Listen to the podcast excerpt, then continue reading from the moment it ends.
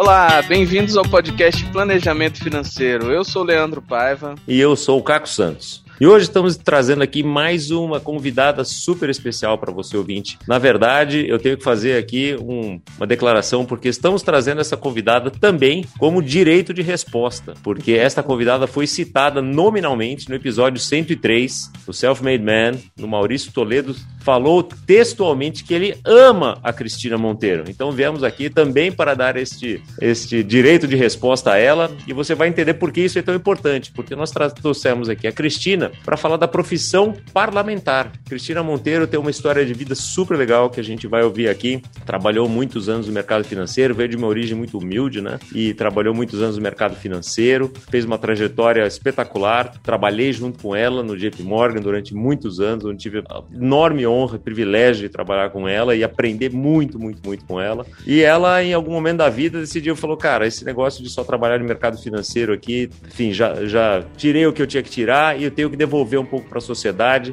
e resolveu ser vereadora aqui na cidade de São Paulo. Tentou duas vezes, na segunda conseguiu. Sou muito orgulhoso de ter feito muita campanha e conseguido alguns votos para ela. É, e ela se elegeu pelo Partido Novo aqui na cidade de São Paulo e hoje é vereadora. Então nós vamos falar aqui do, da profissão parlamentar e vamos também saber como é que foi o planejamento financeiro dela aí nessa, nessa trajetória toda, como é que foi tudo isso. Com toda essa apresentação, Cris, super bem-vinda ao Planejamento Financeiro. Obrigada, Leandro. Obrigada, Caco. É um prazer estar aqui com vocês. Prazer e uma honra.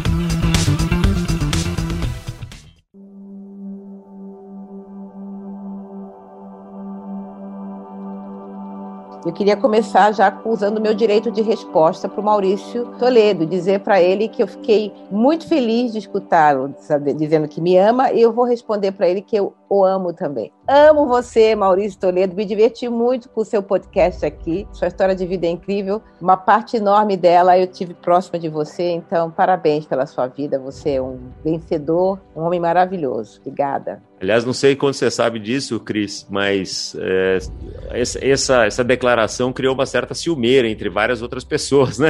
Amigas nossas que trabalharam junto. Mas isso o Maurício já foi resolvendo ao longo desse tempo aqui. Mas se você não ouviu episódio 103, vale a pena, ouvinte. Volta lá, porque é muito, muito bacana. Então, Cris, eu sei assim que a sua origem é de uma pessoa muito humilde. Aliás, eu convido todo mundo que está aqui para conhecer mais da, da, da, história da Cris, entrar no LinkedIn dela, né? Pra, vai estar tá na descrição do episódio aqui também. Mas conta pra gente, como é que foi esse começo de, de vida, esse começo de, de carreira, como é que foi sua trajetória? Bom, rapidamente, né, eu, eu nasci no Rio de Janeiro, numa família de baixa renda. Quando a minha mãe conheceu meu pai, ela era uma empregada doméstica, uma jovem de 17 anos que tinha vindo de Minas Gerais. Era muito comum, acho que talvez ainda seja comum, você trazer meninas do interior do Nordeste, da Bahia, de Minas Gerais, para trabalhar na, nos grandes centros. Né? No caso, era o Rio de Janeiro. Meu pai era, na, naquela época, foi final da década de 50, início da década de 60, que todos os rapazes almejavam era trabalhar ou no Banco do Brasil ou ser militar, né, serviço público. Meu pai acabou entrando uh, na aeronáutica, mas ele era um, uma pessoa de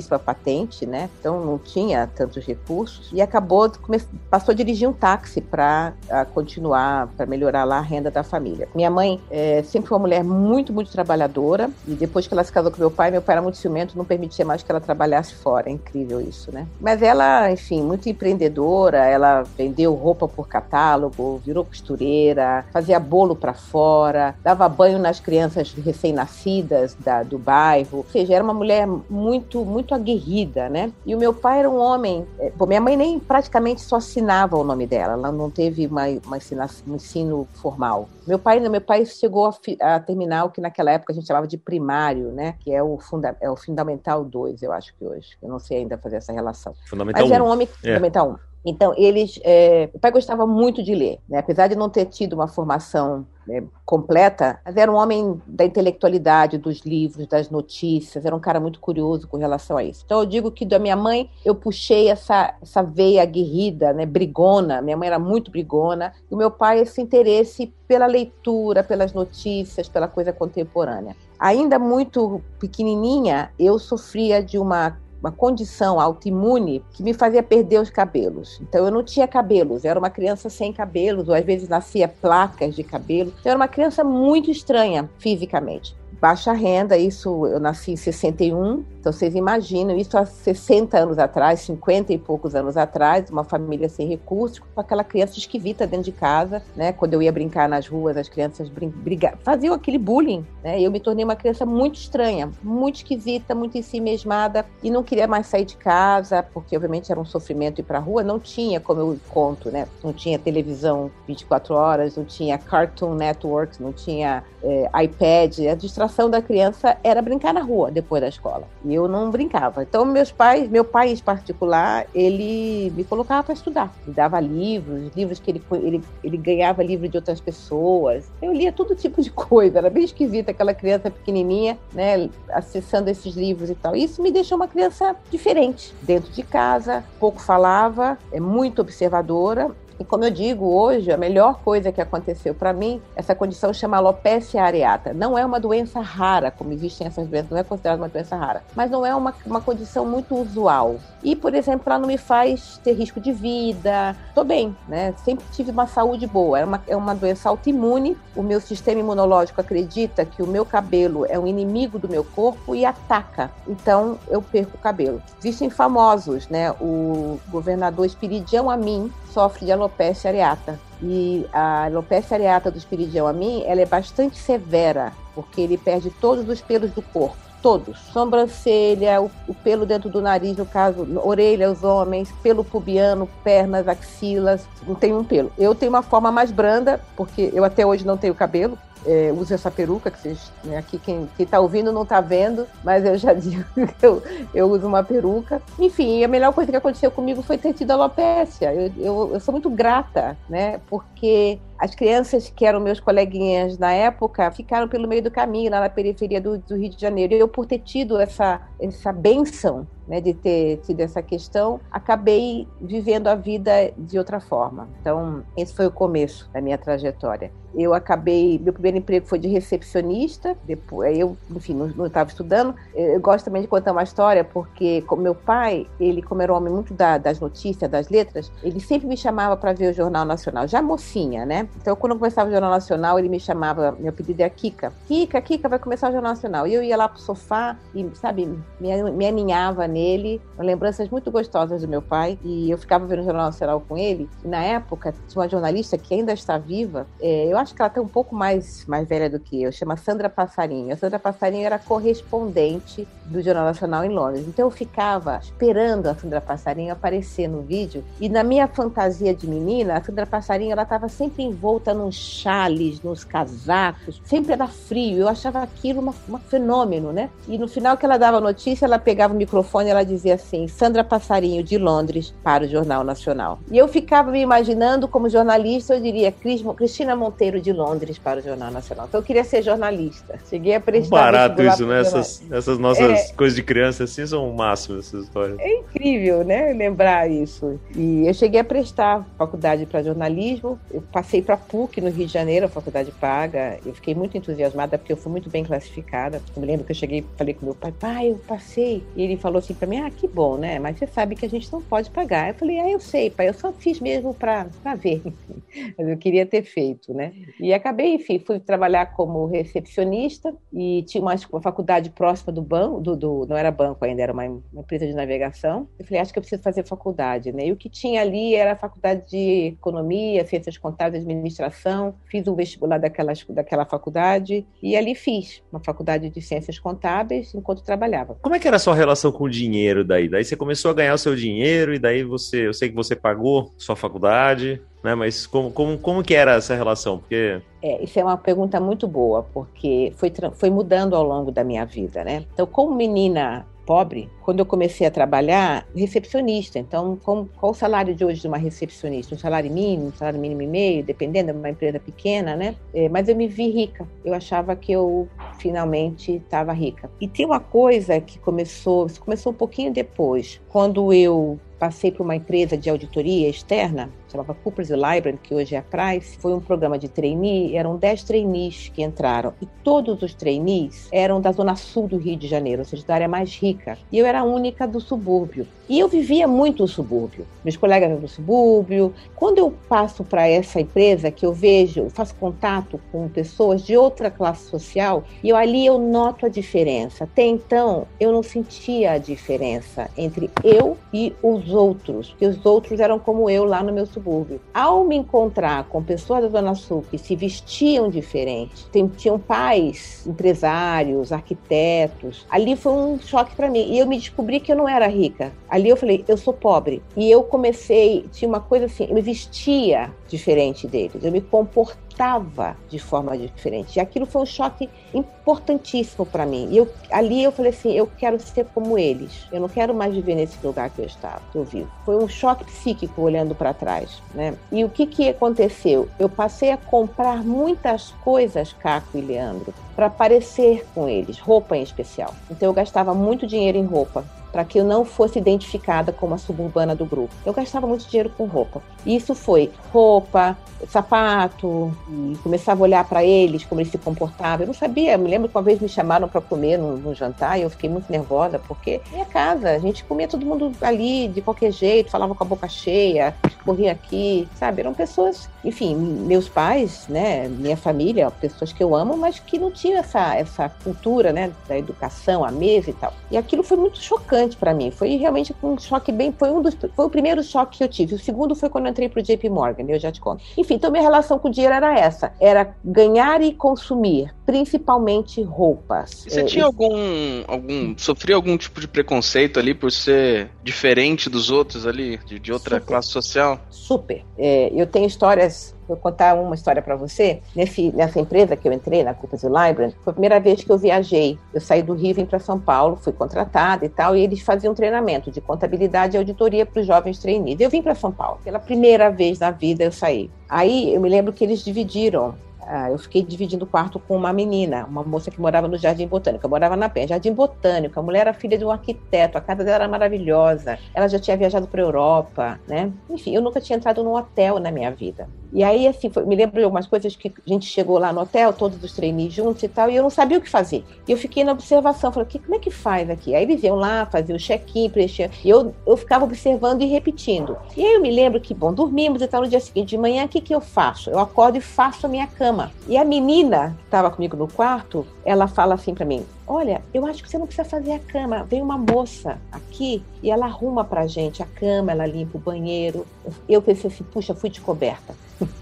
Me desmascararam. Me desmascararam. Aí eu fiquei sem jeito, tá, não falo nada e pronto. Teve passado umas duas noites, todo mundo jovens, da minha idade, eu tinha 20 anos, 19, 20 anos, e a gente marcou de comer uma pizza. Então estávamos todos no hall do hotel e estavam lá, as pessoas super animadas e tal. Eu chego lá e tinha um rapaz, me lembro do nome dele perfeitamente, não vou citar aqui. Então lá conversando, ele falou assim: Ah, eu vou. Ele tinha uma namorada, ele disse, eu vou comprar uma uma, uma camisola para minha namorada no, na, no Amor Perfeito que era uma loja na época, como se você falasse que fosse comprar alguma coisa na Lili Blanc hoje. E eu não tinha a menor ideia do que era amor perfeito. Não sabia que loja era aquela. Aí eu falei assim: o que é amor perfeito? De novo, né? Me, me, me Se entregando. Me entregando. E o cara fala assim para mim: ah, isso não tem lá nas suas bandas. E aquilo, putz, então, eu tenho várias histórias dessa natureza. a gente depois, como trainee, fazia auditoria em, em, locais mais longe e tal. Tinha um rapaz que morava em Botafogo e a gente ia fazer um trabalho é, numa empresa em Resende, na estrada, tinha que pegar a estrada e tal. E ele ia passar na minha casa e me dar carona. E ele falava assim para mim: Eu te ligo,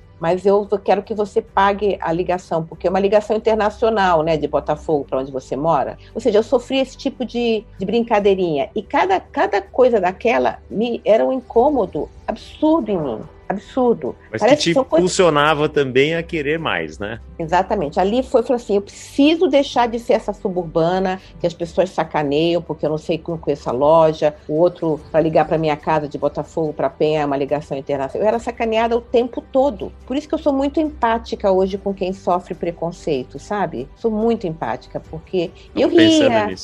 É, eu, eu ria, sabe? eu não sabia me defender. Hoje ninguém faz isso comigo, imagina. Foi a leoa que você virou. Virei, virei um bicho, né? Então, é, eu acho que, Leandro, te respondendo essas coisas, muitas, muitas depois. E eu passei, é, uma coisa que eu até pensei hoje, quando eu acordei, que eu sabia que ia ter essa conversa com vocês, eu passei a me esconder. Então, novas pessoas, na medida em que eu podia, eu não falava da minha origem. Eu passei a ter vergonha de onde eu vim. Isso permeou a minha vida durante muito tempo, me causou muito sofrimento ter vergonha de. Eu me lembro que minha mãe sofreu uma cirurgia bem importante e ela ficou no hospital público. Eu precisei faltar uns dias e tal. Quando eu volto, ah, minha mãe estava operando. Ah, em que hospital sua mãe está? E eu não dizia que minha mãe estava no hospital público. Eu falava que minha mãe estava na Beneficência Portuguesa, que era um hospital melhor. E ela estava lá, num lugar bem horroroso. Sabe assim, eu mentia assim, estou falando hoje aqui porque está tudo superado. Eu tenho muito orgulho da minha história, tenho muito orgulho dos meus pais, de onde eu vim. Isso fez parte do processo de amadurecimento, de crescimento, para tornar a pessoa que eu sou hoje. E eu costumo dizer, eu ainda sou uma pessoa em construção. Estou aí ainda cometendo inúmeros erros, encontrando meus acertos. História bacana. E tudo isso vai moldando a gente, né, Cris? Então é Sim. realmente essa empatia que eu vejo você hoje no, nos programas que eu já a gente já trabalhou junto de refugiados, né, lá do banco, de fazer tantas coisas, defesa das mulheres, dos negros, né? Ontem a gente estava conversando aqui antes de começar a gravar um evento lá na, na, Câmara de São Paulo, onde um vereador fez um comentário racista, você pulou na jugular dele. Então tudo isso foi é, tem, tem uma história por trás, né? É, é, tem. Eu, me, eu realmente me empatizo muito, porque eu sei como é sofrido. E assim, eu não tô vítima da, dessa história, eu não tô aqui numa lamentação. Não, foi, foi importante para mim ter vivido, ter sentido vergonha, ter me escondido. Mesmo com a é, o fato de eu usar peruca, eu também, por exemplo, eu tenho muita empatia com a, a turma LGBT. Obviamente, guardadas as proporções, o LGBT está dentro do armário e vive a sua vida pela metade, né? Eu cansei na década de 80 e com alguns colegas meus gays na festa da firma como se fosse namorada deles. Quer dizer, hoje ninguém mais faz isso. E é um sofrimento enorme você chegar na segunda-feira e não poder contar que foi com o seu namorado, né? Um homem falar que foi com o seu namorado na praia e tal. Eles se afastam dessa conversa. É, e eu, por usar peruca, eu sempre achava achava que eu escondia a minha condição de alopecia. Então, é, eu, por exemplo, ah, vamos fazer alguma coisa, vamos fazer um off-site é, num hotel tal, vamos na piscina? Eu não ia na piscina.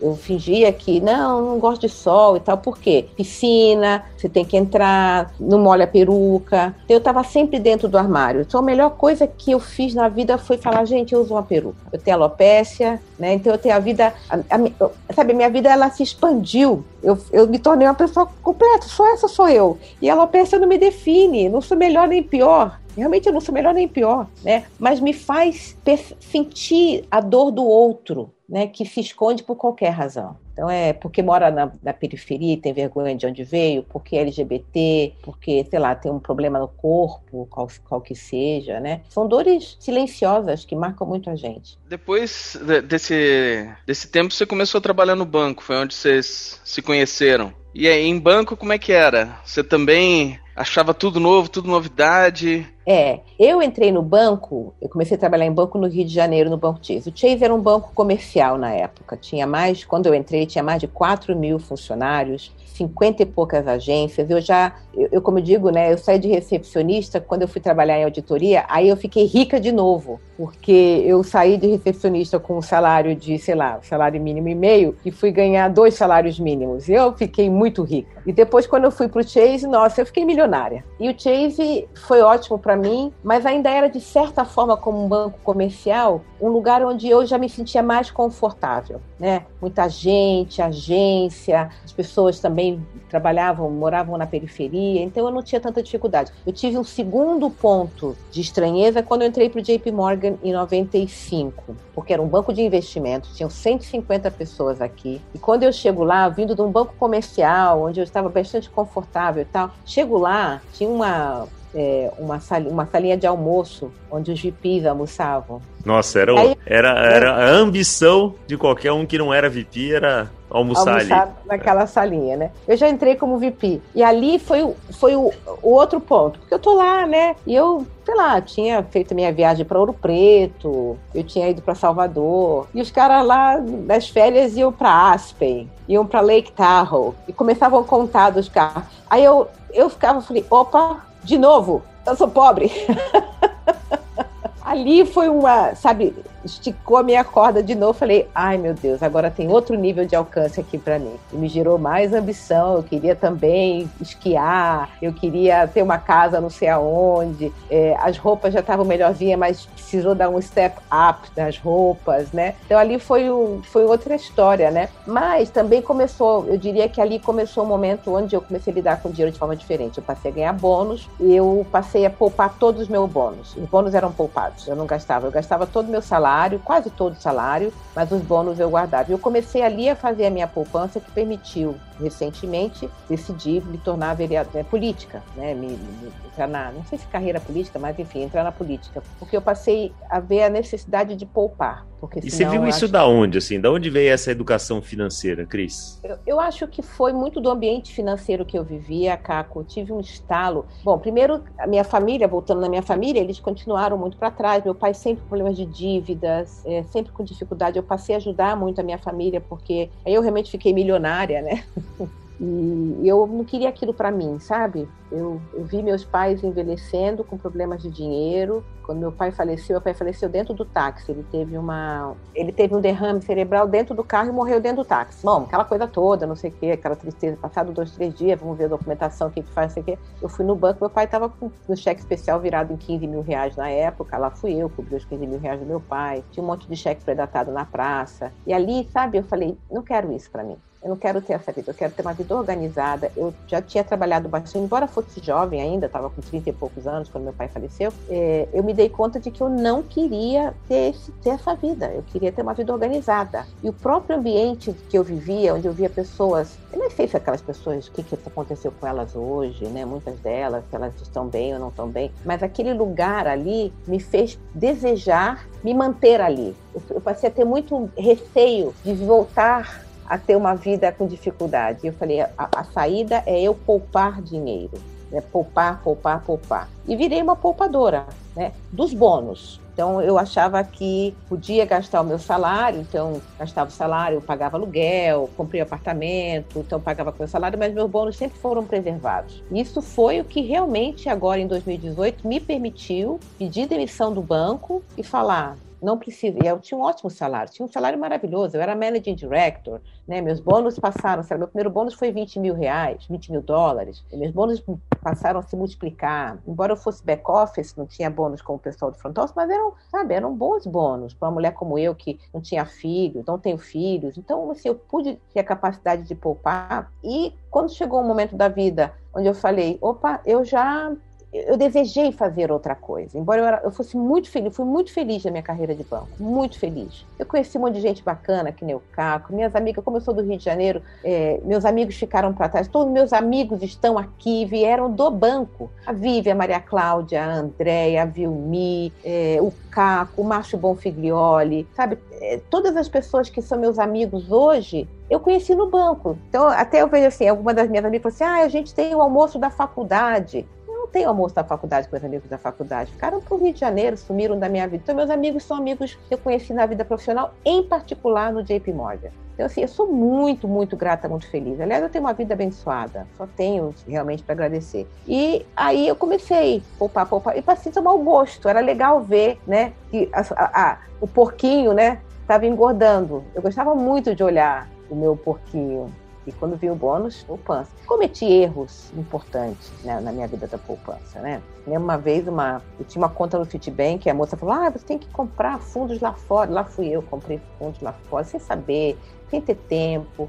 Eu acho que eu mandei dinheiro para fora com dólar a 4 e voltei com dólar a 1. Tinha que render bem lá fora, viu?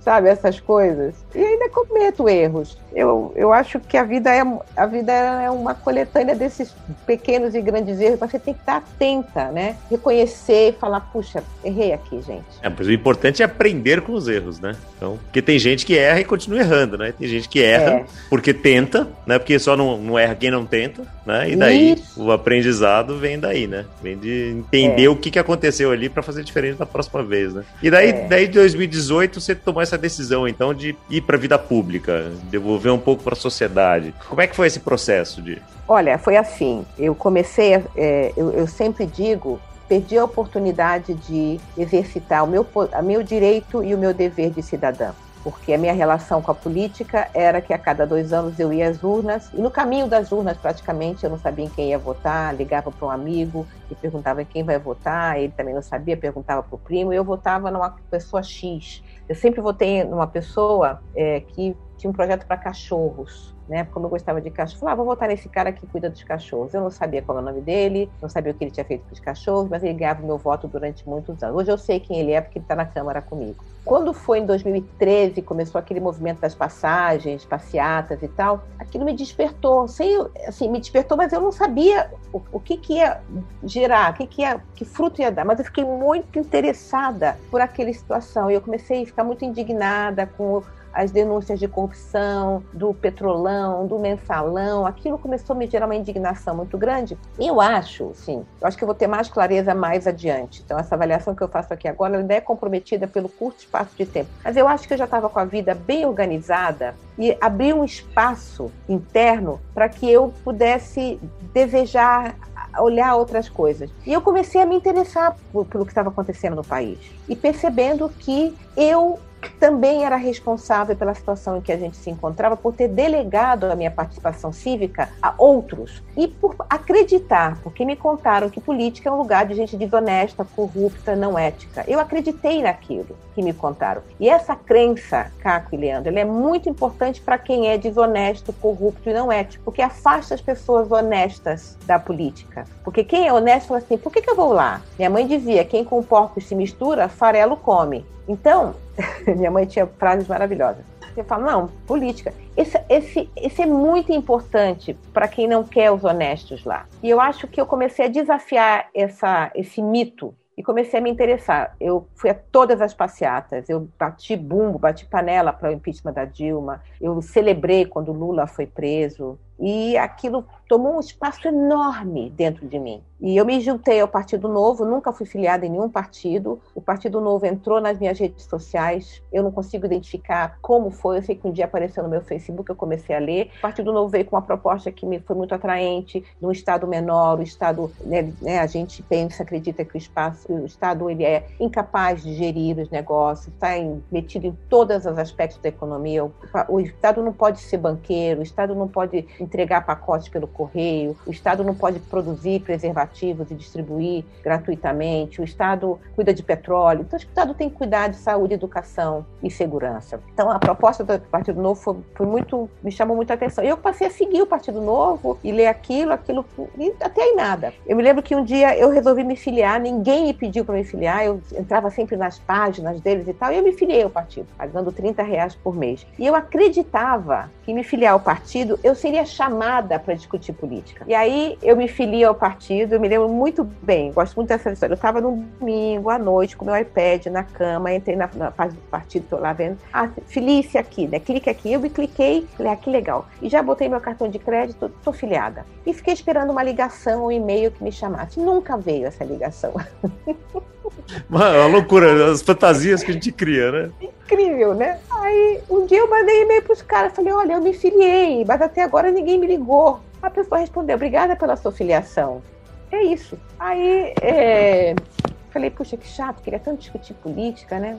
Bom, passado ainda mais um tempo, eu fiquei mais interessada ainda. Eu falei, eu preciso chegar perto do Partido Novo. Não conheci ninguém. Eu, aí eu sempre fiz uso uma, de um instrumento que eu aprendi no mundo corporativo, que são os seis graus de separação. Entre você e uma pessoa existem seis outras pessoas, seis ou sete, dependendo, né? E eu sempre que eu desejei falar com alguém, Caco e Leandro, que eu não tinha acesso, eu fiz uso dos seis graus de separação e atesto aqui, funciona. Falei, preciso chegar alguém do Partido Novo, como é que eu faço? Bom, vou perguntar para alguém. Eu vou na minha querida, vou falar aqui uma outra querida nossa, Patrícia Moraes. Vou na Patrícia Moraes. Patrícia, conhece alguém do Partido Novo? Ela fala assim: não conheço ninguém, mas eu conheço um cara que ajudou o João Moedo a levantar o partido, tirar o partido do chão. Ele se chama Nicola, lá da McKinsey. Ele é o meu irmão, pode ligar para ele e fale meu nome. Beleza. Marquei um café com o Nicola. Nicola, ah, me lembrou para o Moisés Jardim, que era na época o presidente do Partido Novo. Ou seja, com três eu chego dentro do Partido Novo. Com o presidente do Partido Novo. Presidente, não, é, que, não é com um representante e tal. É.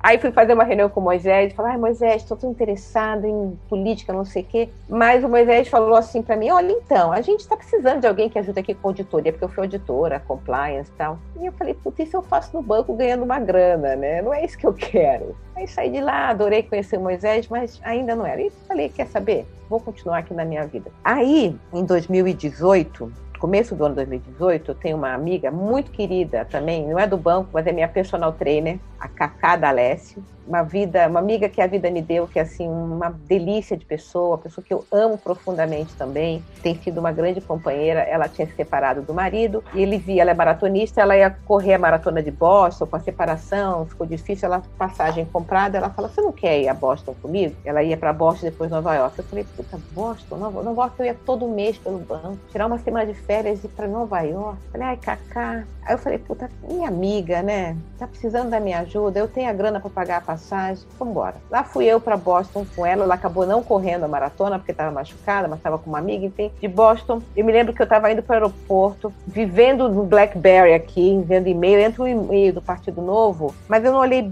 com detalhes. Eu sei que estou lá na, já estava em Nova York e tal, uma colega minha do banco, a Patrícia Mota, queridíssima também, fala assim para mim, Cris, eh, sabe que ontem eu fui uma reunião do Partido Novo, eles estão precisando de mulheres, porque tem uma cota. Os partidos têm que ter 30% de mulheres e eles não alcançaram a cota. Os outros partidos, o que que fazem? Eles registram as candidatas, a avó, a mãe, a moça do café, a vizinha, a tia, e o Partido Novo não quer fazer isso, ele quer ter mulheres. Se não tiver número de mulheres, vai diminuir de homens. E eu achei aquilo espetacular. Eu falei, puxa, que forma diferente de fazer, né? Eu falei, Patrícia, você sabe que eu vi esse e-mail vindo aqui para Nova York e tal? Ah, tchau, tchau. Eu sei que eu jantei com a Carla, volto pro hotel, vou lá no e-mail do Partido Novo, acho o e-mail, e-mail enorme explicando tudo isso e fala assim: se você quer ser candidata, clique aqui. Pronto. Uf.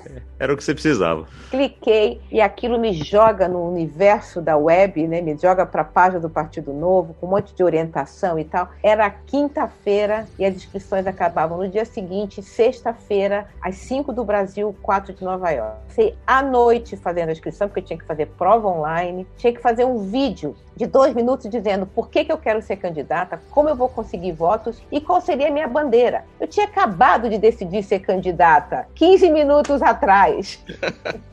É o processo express de candidatura. Pois é, eu tenho um sobrinho delicioso, Marcos Vinícius, no Rio, também gosta muito de política. Eu falei, filho, me ajuda aqui. Eu em Nova York com ele, eu com o iPad, minha amiga dormindo no quarto, eu desci pro hall do hotel, fiquei fazendo tudo lá para não fazer barulho para ela. Eu sei que eu me inscrevi, virei candidata, passei pelo processo seletivo. Quando eu passei, eu falei, por que agora, né? Aí veio o cross, a, a, a, a forquilha, né? Ou eu continuava no banco ou virava, de fato, candidata. Pensei, pensei, falei, tá na hora. Falei com meu chefe, era um inglês, o Nick. Nick, eu quero ir embora, vou virar vou candidato. O Nick falou: Ah, eu já te conheço, sei que você, você quer mais responsabilidade. Eu já tinha toda a América Latina, tinha Canadá, não tinha mais o que me dar. Eu não queria sair do Brasil. Eu falei, não, Nick, você não está entendendo. Eu quero, não, tira um sabático. Eu falei, olha, eu acho que se eu tirar um sabático, fosse tão transformador essa experiência que eu não vou voltar. O fato é que eu demorei muito discutindo a minha saída, né, recebendo as minhas ações, meu pacote de saída, tinha 20 anos de banco, e levou muito tempo isso, eu perdi muito tempo de campanha, eu só tive 45 dias de campanha. Eu saí do banco no dia 15 de agosto de 2018, e no dia 15 de agosto começava oficialmente a campanha, que legalmente são só 45 dias, mas todo mundo faz pré-campanha. Então, todo o processo de pré-campanha, eu estava lá no banco, negociando a minha saída, trabalhando, viajando ainda. Enfim, só tive 45 dias sem nunca ter feito uma campanha política na minha vida. Eu não tinha a menor ideia do que, que era aquilo que eu tinha me metido. Como faz uma campanha, quem contrata, Santinho, Facebook, info, tinha nada. Eu tinha 45 dias para fazer aquilo. Fiz, e consegui 23.500 votos em 45 dias. Bati a cláusula de barreira, ou seja, fiz meu papel, mas o partido não conseguiu a cadeira suficiente. Então, eu fui a quarto suplente. E eu fiquei muito frustrada. Eu tive várias frustrações na vida, e vou ter várias ainda que eu sei, até o fim dos meus dias. E esse foi uma frustração enorme, porque eu entreguei muito naqueles 45 dias. Não ter sido eleita foi uma, uma derrota para mim. Fora que foi uma decisão de mudar a vida por uma coisa que não se realizou, né? Que não dependia só de você. Não dependia só de mim. Então é como eu vinha com um carro com altíssima velocidade e tive que frear. Não fui eleita, falei, bom, ok, e agora, né? Ainda me entrevistaram, alguns bancos me procuraram, sabendo que eu estava no mercado, cheguei a fazer entrevistas e tal, e o meu coração já não estava mais lá.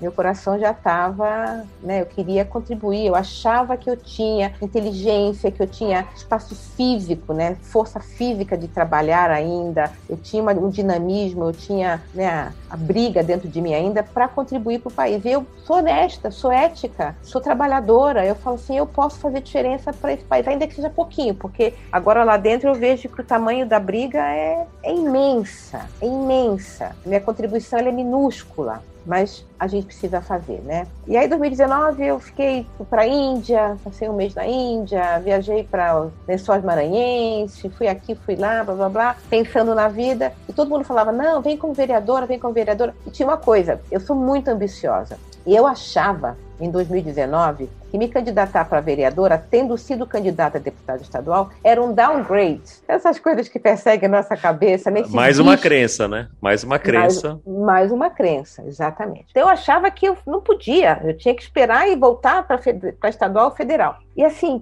dei a contragosto, sabe, torcendo o meu próprio sistema interno, eu falei, ok, vou para vereadora, né? Fazer o quê? Me candidatei de novo, aí tive tempo de pré-campanha, estava sem trabalhar. Aí montou uma equipe de campanha. Montei uma equipe de campanha, já tinha aprendido com 2018, cometi novos erros na campanha de 2020, mas enfim, fui bem sucedida, fui eleita e vocês não sabem a felicidade que eu estou sendo vereadora. Eu sou uma mulher feliz. É, posso falar para vocês um pouco da experiência, né? Mas assim, porque eu tô aprendendo tanta coisa. Eu não ando mais na cidade como eu andava antes. Meu olhar é um olhar novo. Eu sou uma pessoa nova. Olhar de cuidado, muito mais do que você tinha antes, não é? É, é, é, eu, eu, é incrível. Eu olho para aqui, eu, tô, eu, moro no Alto de Pinheiro, tenho uma vista maravilhosa. A gente está discutindo o plano diretor esse ano na Câmara, vamos discutir. Eu já olho isso aqui e falo: opa, não é o mesmo olhar. Eu sou uma pessoa transformada. E eu estou aberta para essa transformação. Eu quero mais transformação.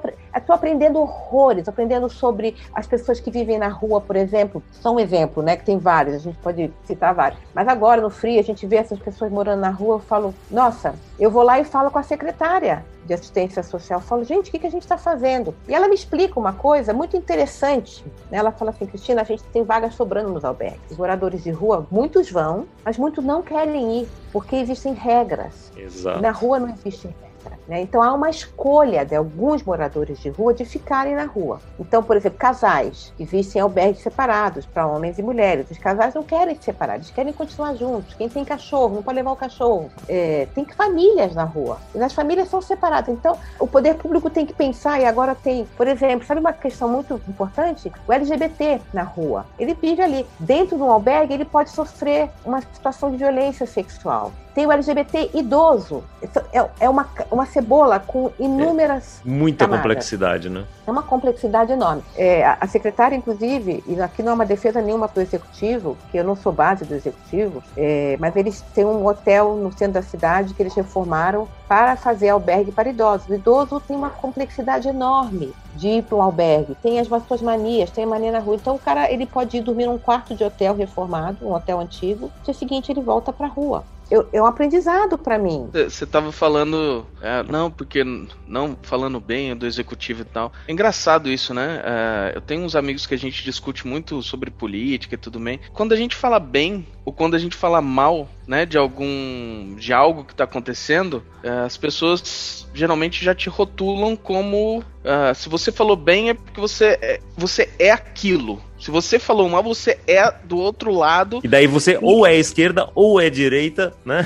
Você não pode omitir opinião e, tipo, se eu sou de direita, eu não posso falar bem da esquerda e vice-versa, né? Isso, isso, isso é algo que me incomoda muito, porque isso não é uma realidade. O mundo não é binário, né? O mundo não é preto ou branco, não é assim. Então, é, isso me chamou atenção na sua fala, porque é, isso, isso eu imagino que você deva viver muito isso também no dia a dia, né? Qualquer opinião que você emite já te rotulam como alguma coisa que você não é. É. E eu, particularmente, Leandro, eu tenho vivido esse dilema ou conflito praticamente desde o dia 1. Vou contar para você. O Partido Novo é um partido liberal. Deixa eu te perguntar, então, só uma coisa. Você falou desde o dia 1 como é que foi o dia 1? Como é que foi que você chegou, entrou na Câmara, olhou aquele lugar e falou, e agora? O que, que eu faço? Onde é que eu sento? Você teve aquela mesma, uh, uh, aquela mesma sensação lá da época que você entrou no banco ou foi secretária lá pela primeira vez? Olha, dá para ver. Eu convido o, o, o ouvinte a entrar nas páginas das mídias sociais da Cris para ver o dia 1 dela. Porque o sorriso dela no dia 1, das, das postagens, assim, é um sorriso assim de orelha a orelha, que ela tem um sorriso maravilhoso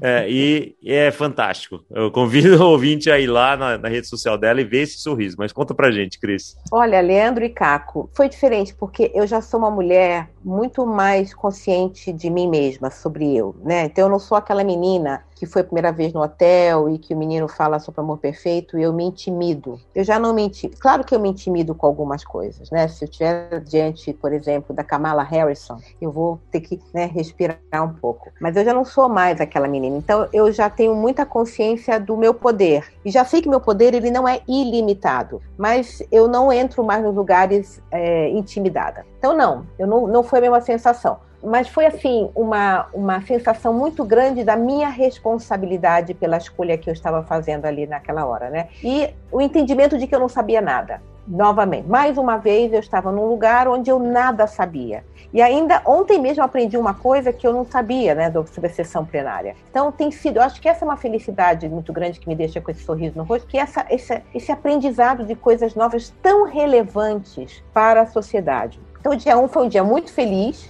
ah, tem tantas histórias. Mas, por exemplo, eh, primeira escolha do gabinete, tem toda uma história lá, porque você tem que escolher seu gabinete. Os vereadores que não são eleitos, eles deixam seus gabinetes para trás. Mas há uma negociação para você ter o melhor gabinete, né? Eu, na neófita, não, não conseguia entender isso, né? E que eu, por exemplo, é, sou do Partido Novo, o partido é um partido liberal. O que, que o partido, o que, que os liberais pensam, né? Menor intervenção do Estado, Estado mais enxuto, Estado menor. Alguns liberais bem mais é, acadêmicos, vamos dizer assim, acreditam que o Estado nem deveria existir, que imposto é roubo. E eu gosto dessa ideia de que o Estado é um Estado inchado, o Estado. Gosto da ideia, não, né? Eu compartilho a ideia de que o Estado é um Estado inchado, que tira muito dos nossos impostos, não devolve em serviços de qualidade e tal. Mas eu tenho uma visão para o social muito grande. Então, por exemplo, a gente aprovou essa semana, semana passada um projeto de lei que o, município, a cidade de São Paulo, vai deixar disponível absorventes higiênicos para as meninas, para as estudantes, porque a gente já entendeu que as meninas de baixa renda que não conseguem comprar absorvente, elas faltam às aulas durante 4, 5 dias do seu período menstrual. Então, aprovamos um projeto de lei onde o município vai deixar absorventes higiênicos disponíveis para essas meninas nas escolas. Um liberal mais acadêmico, mais radical, acha isso um verdadeiro absurdo. Por quê? Porque não existe nada grátis. Alguém está pagando por aquele absorvente. Quem é esse alguém? Somos nós, pagadores de impostos. Então, o liberal mais radical acha essa medida absurda. O Estado não deve dar nada para ninguém porque não existe dinheiro público, existe dinheiro dos pagadores de impostos. Então, quem está pagando esse absorvente higiênico sou eu, você, Leandro, Caco e todos nós que estão nos ouvindo. Eu não penso assim, eu acho que o Estado tem que sim como eu disse, não, não, tem que ser dono de petróleo nem de banco, mas a gente não pode deixar de ter um olhar para o social. Então, no meu partido mesmo, eu sou uma pessoa esquisita. Eu defendo cotas. Eu, por exemplo, não permito que alguém faça uma, uma declaração de racismo. É, os liberais mais radicais não acreditam que deve nada a ninguém, que os negros, por exemplo, que é uma coisa da história, que eles não estavam lá, não foram eles que escravizaram os negros, então eles não têm dívida nenhuma com ninguém. Eu sou muito criticada. Mesmo com essa história do, do absorvente, por exemplo, teve um filiado do Partido Novo que me procura na minha rede e fala: escuta, você não está entendendo, você está no partido errado, você tinha que estar no PSOL. É, eu, quando a, tem uma vereadora chamada Erika Hilton, que ela sofreu um ataque, atiraram contra a casa dela, e no dia seguinte eu fui lá no gabinete dela e manifestei minha solidariedade. Ela é uma mulher trans, negra, periférica, tirei uma foto com ela, botei na minha rede e falo, me solidarizo. Eu fui muito criticada, porque eu estava abraçada com a mulher do PSOL. Eu votei junto com ela, quando ela traz, por exemplo, sair para o Leandro, ela tem um projeto de lei de levar a lei, a lei Maria da Penha para as escolas. Ela é do PSOL. Eu sou a primeira a votar a favor. Não tem por que eu votar contra Não é porque é do outro partido que, que só tem ideias ruins. Não, lógico que não. Claro que não. Vou votar a favor, sim, do projeto da Erika Hilton, mulher negra, periférica, trans, Lei Maria da Penha na escola hoje, amanhã, agora. E não é que vai votar porque ela é trans, negra, periférica. Vai votar porque é o projeto que você acredita, né? Exato. Então, então assim, é... eu voto pelas minhas convicções. E isso cria um conflito muito grande dentro do meu partido, o tipo de gente que eu sou. Algumas pessoas dizem que eu sou um farol, que eu tô, eu tô indicando o caminho, né? Muita gente fala para mim, você está no partido errado, sai do partido novo, você está no partido errado. Eu não estou no partido errado, eu não quero ensinar nada para ninguém. Essas são as minhas convicções. Uma outra história que gerou muito, me levaram ao conselho de ética do partido. É, eu montei a minha equipe, eu abri processo seletivo e fui uma foto da minha equipe lá na Câmara e tal. Quando eu botei que eu publiquei, é, duas, três pessoas vieram para mim e falaram assim: Nossa, que equipe legal, mas você não acha que está faltando um negro? E eu ajudei a formar o grupo de, de, de minoria dos negros no banco. Eu aprendi muito com isso. E o meu viés inconsciente me traiu. Eu não pensei em contratar um negro. Não pensei. Quando aquelas pessoas falaram comigo, eu falei, falei, perfeito, tinha uma vaga ainda de estagiário. Conversei com a minha equipe, falei, vocês topam contratar uma pessoa negra? Todo mundo, não sei porquê, eu atraí aquelas pessoas maravilhosas da minha equipe lá no gabinete. Claro, vamos embora. Na hora, estava ali na reunião, mando uma e-mail para um grupo, gente, estou procurando um estagiário negro de economia e tal. Gerou uma confusão, que eu fiz o processo seletivo, procura-se estagiário negro. O pessoal mais radical fala assim que eu estava sendo racista com os brancos. Me levaram ao conselho de ética do partido, dizendo que eu estava indo contra, que eu devia ser expulso do partido. Graças a Deus, o Conselho de Ética não entendeu que tinha mérito nas queixas. Três filiados me levaram ao, ao Conselho de Ética por isso. E aí eu fiquei conhecida como essa mulher esquisita dentro de um partido liberal, que defende cotas, contrata estagiário negros, que vota a favor da Lei Maria da Penha de uma mulher do PSOL, enfim. É, é, é, estranho, mas eu sou muito corajosa. Eu sou muito. E aí vem uma coisa bem importante, Caco e Leandro, que é né, essa história eu fiz uma poupança, eu estou muito tranquila, eu ganho, meu salário é público, eu ganho 13 mil reais por mês, como vereadora, que aliás é um salário fantástico nesse país de 14 milhões de, de desempregados, eu tenho, é, mas eu abro mão de privilégios, por exemplo, eu não uso carro oficial, todos os vereadores têm carro oficial, não tenho, eu, eu dirijo meu próprio carro, eu não tenho motorista, eu trabalho com metade da minha verba de gabinete, eu trabalho com metade dos meus assessores, todos os vereadores podem ter 18 assessores, eu trabalho com 9, e tem um gabinete muito produtivo. Então a gente está tentando tentando mostrar o, o, bom uso do dinheiro público, né?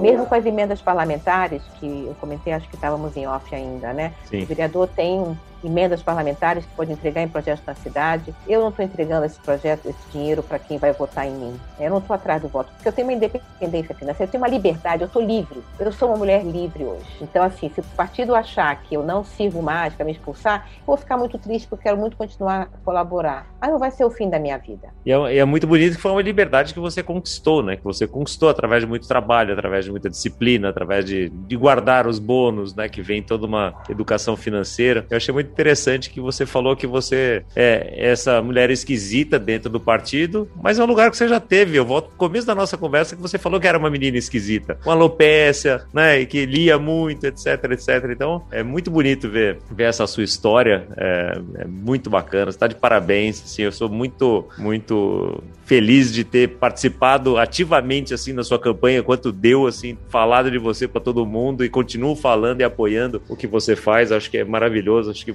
é, eu também me vejo como um liberal, mas eu vejo também que tem projetos de. Tem, tem, investimentos que a gente faz que o retorno é muito a longo prazo. Então, quando você deixa um absorvente para a menina não perder aula, você está melhorando a educação dela e para o país isso vai ser melhor lá na frente. Então, acho que é talvez uma visão muito curta achar que simplesmente ela não tem paciência. Então, é um investimento que você está fazendo, assim como investimento de saúde pública e vários outros investimentos. Então, tem, tem muitas discussões aqui que acho que você vai ter que voltar para a gente ter uma discussão daí mais política, ou então a gente combina um outro fórum. Mas a gente vai chegando no final do nosso, do nosso episódio aqui é, e a gente tem uma tradição sempre de pedir uma dica de livro, de filme, de série, alguma coisa que você acha interessante aqui para o nosso ouvinte. Eu, eu, vou dar uma dica, é, vou dar dica de, de livro e de filme, mas eu quero dar uma dica um pouco mais filosófica. Eu acho muito importante a gente se conhecer, trabalhar no seu autoconhecimento. E isso é uma jornada para a vida inteira. Quanto mais a gente se conhece, melhores decisões a gente vai tomar, porque a gente não vai ser traída pelo nosso inconsciente, pelas nossas histórias infantis, nossos traumas, que todos nós temos, nossos pais, nossas mães, nossos amiguinhos. Então, invistam em autoconhecimento, seja lá a forma que for. Né? Eu faço terapia, eu faço terapia a vida inteira, mas que seja, não precisa ser terapia. Encontre uma forma de você se conhecer. Né? Nos, os gregos antigos diziam que tinham lá o, o oráculo de Delfos e tinha uma pitonisa, né? onde você ia lá se consultar consultar para saber o futuro. E assim no portal estava escrito, né? Conhece-te a ti mesmo. Então a dica que eu dou para todo mundo é conhece-te a ti mesmo. Uma dica de filme que eu dou, que eu sempre gosto, eu sou muito defensora dos direitos das mulheres, né? Eu sugiro que as mulheres estejam nos ouvindo, vejam as sufragistas, que foram mulheres que lutaram pelo voto das próprias mulheres, né? E eu digo que eu nasci num mundo onde eu pude votar. Né? Eu nunca nem pensei em lutar pelo meu voto, porque algumas mulheres antes de mim pavimentaram o meu caminho. Então eu recebi de presente o direito de votar, porque mulheres antigamente, no momento, lutaram por isso. Então agora eu estou lutando por um mundo melhor para que mulheres, por exemplo, essas jovens que estão recebendo os absorventes das escolas, tenham o seu caminho pavimentado e possam, enfim, ter uma vida mais plena, né? Que não faltem cinco dias do mês a aula, que é um prejuízo enorme para a vida delas. Então, as sufragistas é uma dica de, de filme. E tem um livro que está aí fazendo muito sucesso, que é o Homo Sapiens, que fala muito sobre, sobre a nossa história nesse, nesse, nesse planeta, o que, que, que somos nós, né? Para mim foi uma descoberta muito grande, eu recomendo que é um livro grosso, mas é um grupo gostoso, é, é a nossa história da nossa espécie, né? Quem somos nós? Eu acho que tem muito a ver com essa coisa de conhece-te a ti mesmo. É, o, o Harari tem um jeito de escrever muito, muito gostoso de ler, né? O livro é grosso, mas nem percebe. Você vai lendo ali quando acabou. É. Né? De tanta história interessante que tem lá dentro. Excelentes, excelentes dicas. Olha, sufragistas não conhecia, vou ver, vou buscar aqui para assistir. Cris, é super obrigado. Super obrigado por ter vindo, obrigado por contar toda a sua história. O papo foi excelente, ótimo, uma delícia conversar com você sempre. E já está convidada para vir aqui de novo, contar, contar mais histórias aqui. Eu vou pedir para todo mundo que está ouvindo me seguir nas redes sociais, arroba Cris Monteiro Novo no Facebook e no Instagram, e arroba Cris Monteiro FP no Twitter. Eu conto meu dia a dia todo lá. Falo dos meus projetos, falo de mim, da minha vida privada, na medida em que, dentro dos limites, né? É, então me sigam lá e vão me conhecer mais. Obrigada, Excelente. Caco. Me ajudou muito na campanha. Leandro, foi um prazer te conhecer. Beijo para todos. Todas as mídias sociais dela vão estar aqui na descrição, então, e assim como, como as dicas. Então, fica tranquilo, vai lá, segue a Cris e a, principalmente acompanhe o trabalho dela, mas acompanhe também o trabalho daquele deputado, daquele vereador, daquele senador, daquele presidente presidente, governador, prefeito, em quem você votou. Acho que isso é uma, um aprendizado aí que eu vim trazendo também ao longo da vida, que de fato a gente precisa participar da vida política é, com, com mais plenitude, né? Com, com a responsabilidade que a gente tem enquanto cidadão, que é o do voto, mas também saber para onde foi o seu voto e para aquela pessoa que você votou, o que, que ela está fazendo com esse seu voto. Então, fica essa minha, minha última mensagem aqui. Obrigado, Cris, pela inspiração de cidadania. E para você, ouvinte, obrigado pela tua audiência e semana semana que vem tem mais.